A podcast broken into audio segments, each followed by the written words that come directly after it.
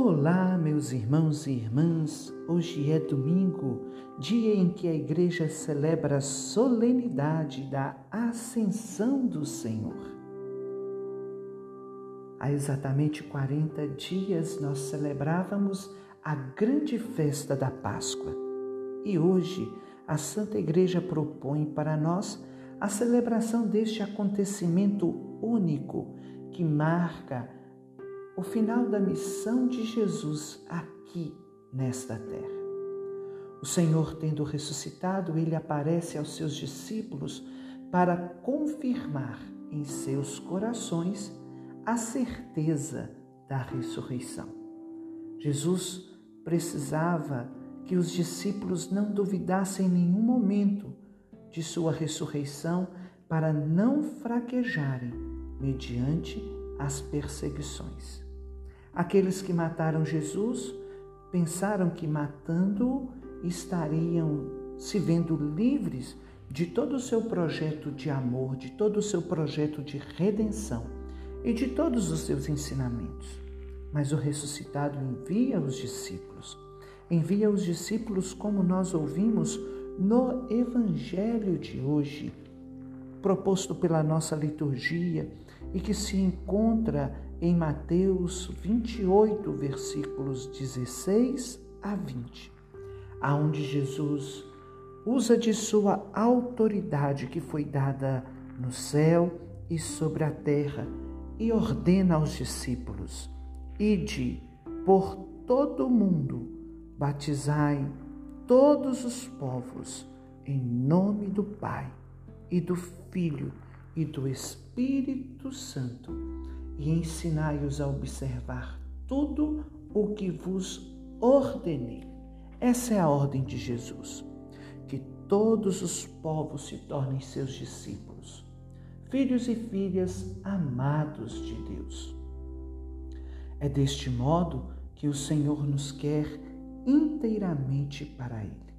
E além disso, Ele faz para cada um de nós uma promessa Eis que eu estarei convosco todos os dias, até ao fim do mundo. Nosso Deus é um Deus de promessas, é um Deus de palavra, é um Deus que cumpre aquilo que diz. É justamente esta motivação que leva os discípulos até os confins da terra e lhes dá toda a capacidade de levar o Evangelho a boa notícia, sobretudo para os corações mais desesperados. É aqui, meus irmãos, que está toda a certeza da igreja que nasce. A igreja que nasce da cruz, da morte de Jesus, mas também que nasce do testemunho dos discípulos de Jesus.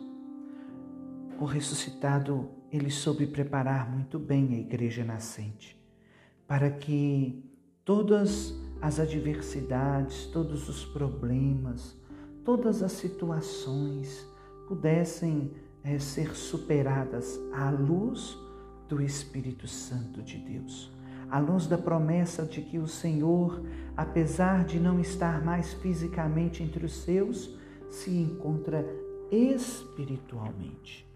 Foi assim então que antes de partir para o céu e voltar e se assentar à direita de Deus Pai Todo-Poderoso, de onde há de vir julgar os vivos e os mortos, como nós professamos na nosso credo, em nossa profissão de fé, é que o Senhor ordenou que os discípulos eles não se afastassem de Jerusalém mas que esperassem a realização da promessa do Pai, a qual eles é, muito ouviram Jesus falar, que é justamente o batismo com o Espírito Santo de Deus, o derramamento do Espírito Santo de Deus, aquele que iria conduzir, aquele que iria iluminar, dar sabedoria, discernimento, fortaleza para todos aqueles filhos e filhas que iriam testemunhar o Evangelho e muitos deles até mesmo dar a vida, derramar o próprio sangue pelo Senhor Jesus. E foi assim estando em Jerusalém, que Jesus foi levado ao céu à vista de seus discípulos. Na primeira leitura, retirada do livro dos Atos dos Apóstolos, capítulo 1, versículos de 1 a 11, é justamente o testemunho apostólico daqueles que testemunharam, por meio de sua presença ocular, este grande mistério proposto para a celebração da liturgia deste domingo da Quaresma, desse penúltimo domingo do tempo da Páscoa. Jesus então foi levado ao céu à vista deles. Uma nuvem os encobriu, de forma que seus olhos não podiam mais vê-lo. Os apóstolos continuaram ali olhando para o céu enquanto Jesus subia. E a promessa do Senhor, à vista dos apóstolos, ia se cumprindo. Com certeza, espantados com a partida de Jesus, também tinham no coração aquela certeza que chegou a hora deles cumprirem a sua missão. E foi por isso que apareceram diante deles dois homens vestidos de branco que os disseram: Homens da Galileia, por que ficais aqui parados olhando para o céu? Esse Jesus que foi levado para o céu virá do mesmo modo como ouvistes partir para o céu. Sim, Chegou a hora da missão dos discípulos. É hora de levar o Evangelho até os confins da terra. O Senhor não está mais com eles fisicamente, nem o seu corpo ressuscitado glorioso, porque subiu para o céu, e nem o seu corpo é, carnal, porque foi ressuscitado. O Senhor marca a sua presença a partir de agora com o auxílio do Espírito Santo. O Espírito Santo que seria abundantemente derramado sobre eles no, no cenáculo, enquanto todos estavam reunidos em oração. É o Espírito Santo, meus irmãos, que conduz a Igreja de Deus.